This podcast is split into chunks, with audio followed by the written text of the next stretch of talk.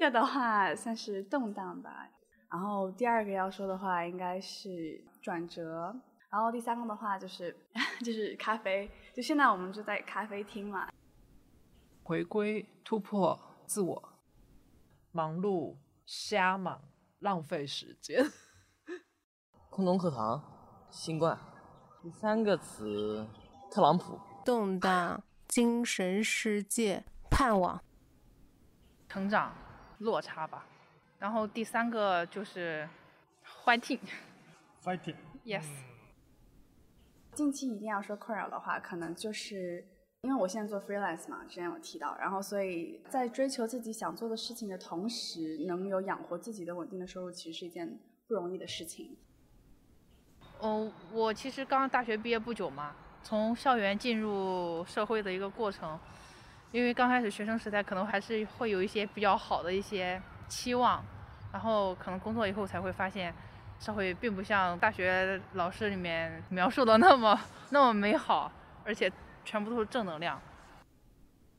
嗯，困惑的还是对我自己的认知吧，因为我觉得其实每个人的都在做一个自我确认、自我认知的过程。嗯，我我我还是不是很懂自己。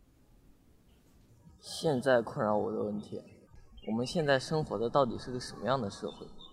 在之前呢，在我的想象中，现在的社会肯定是比过去的社会要好了很多很多，甚至是说。现在的社会是完美的，之前我就一直以为是完美，但是现在我的印象有点被颠覆了。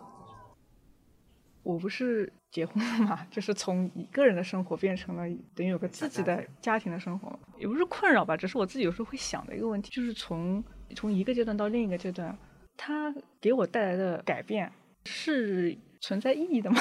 这种感觉，最大的困惑。就是这个疫情改变我所有的计划。以前一直希望自己不要随波逐流，然后呢，但是我就是 觉得说，我好像又回到随波逐流的状态。